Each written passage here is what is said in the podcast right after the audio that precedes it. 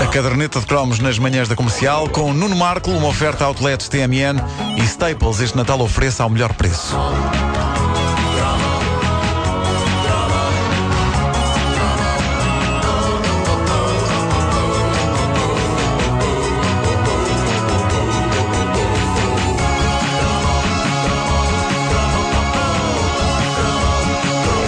Várias coisas que Hermano José nos deu a conhecer eh, à nossa geração nos anos 80, como por exemplo um tipo de humor que nunca ninguém tinha visto feito em Portugal, há uma coisa que tem tendência a ser esquecida quando se faz o balanço da obra do Herman. É que foi nos programas de rádio que o Herman fez, aqui mesmo na rádio comercial e também na Roda da Sorte, eh, que, ele, que ele deu a conhecer a muitos portugueses uma artista que estava ela própria no esquecimento, Natália de Andrade. Não apenas Hermano José, mas também Júlio Isidro. Aliás, o Júlio chegou mesmo a levar ao Passeio dos Alegres a cantora lírica mais inacreditável da história do canto lírico. E porquê inacreditável? Porque, apesar de ser uma artista com muitos anos de idade e de carreira, e inclusivamente com alguma projeção internacional, pelo menos foi ali até Badajoz, a nossa Natália de Andrade cantava assim. O nosso amor é verde,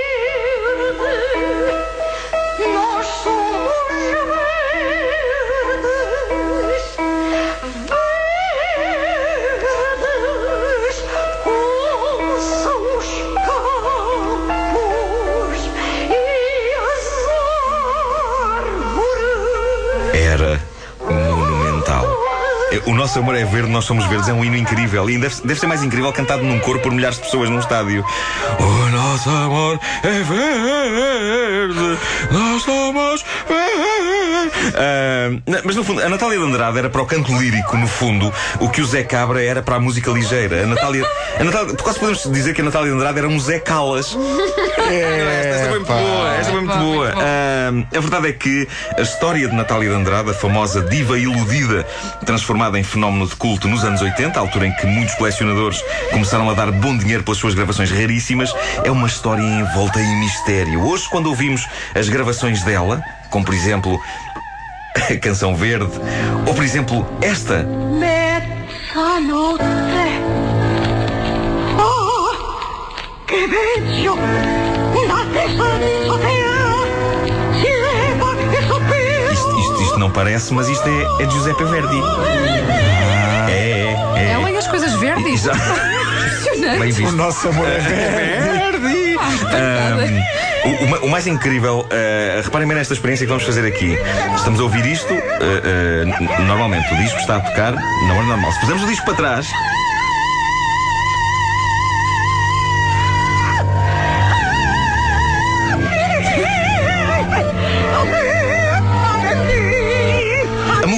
Sofre muito com, com, com a inversão. Mas o grito aqui parece mais desesperado. Talvez, talvez sim. Isso a checo. Ah, mas como vocês veem, em, em termos de melodia, só a mesma coisa para trás ou para a frente, o que faz de Natália de Andrade a grande cantora do palíndromo musical. Bom, ah, dizia eu que quando ah, ouvimos hoje as gravações dela, como esta, nós temos plena consciência de que Natália de Andrade, ah, vamos lá, não é muito boa cantora, para sermos meigos, mas a verdade é que há documentos datados dos inícios da carreira dela como cantora, reportagens de jornais, por exemplo, dos anos 40, onde se leem elogios sinceros feitos por críticos de música portugueses e espanhóis. Ah, e não parece que fossem surdos. Ninguém faz ideia como é que Natália cantava nesses tempos.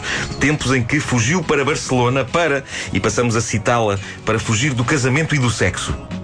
Realmente, Portugal naquela altura era um poço de depravação. Ah, o que vale é que em Espanha não acontecia nada. Bem, em Barcelona então é uma cidade tranquila, tranquila. Portanto, desses tempos restam apenas as notícias e as críticas em alguma imprensa, porque Natália só conseguiu gravar discos já na meia-idade. Tinha 54 anos e soava exatamente tal como a conhecemos destas gravações. Mas, por muito que seja fácil rirmos e fazermos troça desta senhora, a verdade é que a história dela tem pormenores dramaticamente comoventes e tragicómicos. Primeiro, o facto dela ter mantido uma teimosia, uma persistência inabalável contra tudo o que diziam dela quando os discos começaram a sair. Ela dizia até que sofreu atentados, eh, mas que acreditava no seu talento e que toda a gente que dizia mal dela era por inveja e ciúme.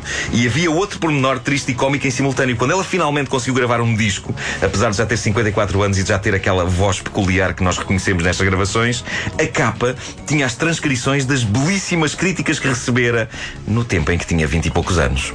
Há qualquer coisa, eu acho que é uma coisa de poético ao mesmo tempo na saga de Natália de Andrade. Ao mesmo tempo, é uma mulher que ela diz que se considerava rebelde e, nas palavras dela, uma ativista modernista. Eu gosto disto, não sei o que é que quer dizer. Daí ter mas, fugido ao eh, sim, sim. Eh, eu era tipo para me chegar à frente e escrever um argumento para cinema sobre a vida dela. O que movia, afinal, a mulher que cantava o Roginol.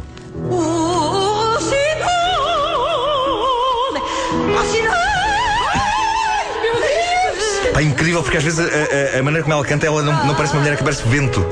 Parece vento, parece vento. Parece, parece que está uma, uma, uma frincha aberta numa janela. Ah, entre as várias coisas que ela disse em entrevistas, ela, ah, que era uma mulher que não se esquivava a ser rebelde e controversa, possivelmente era uma espécie de punk da música clássica. Entre as várias coisas que ela disse, destacam-se frases como esta, dita em 1989, já era idosa, dizia ela: Hei de morrer virgem porque eu sou uma mulher apaixonada pela maneira como canto e as relações sexuais iriam afetar a perfeição.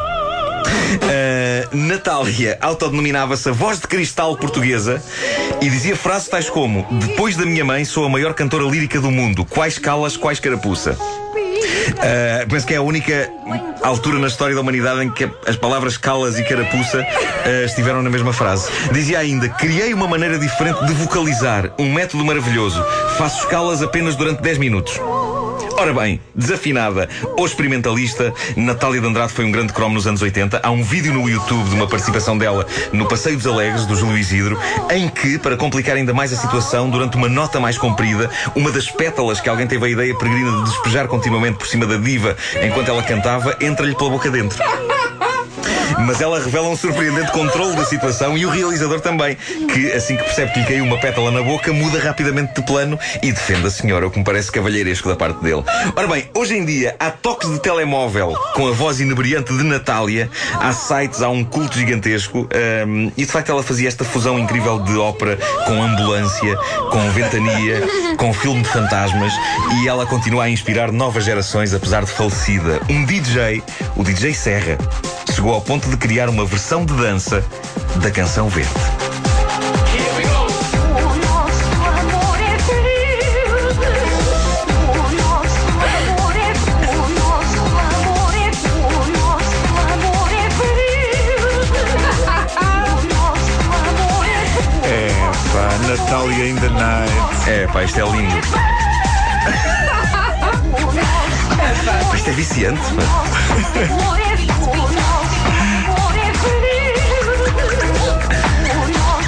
Brutal. Passível de provocar grandes dores de cabeça? Sim. Mas também a brutal. Ou talvez brutal porque provoca dores de cabeça. há que dizer que a Natália agora há uma coletânea da obra de Natália de Andrade em CD. Pela primeira vez em CD, Natália de Andrade. Enviaram-me outro dia.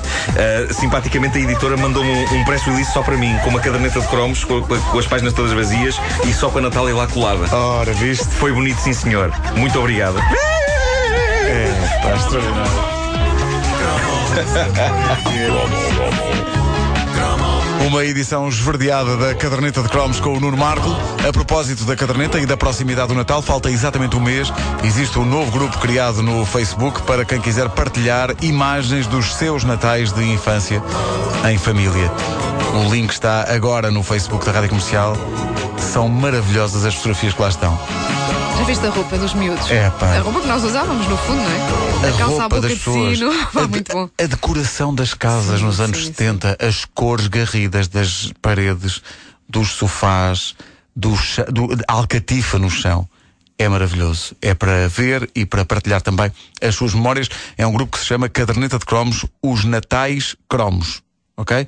Link já no Facebook da Rádio Comercial. Agora são 10 horas.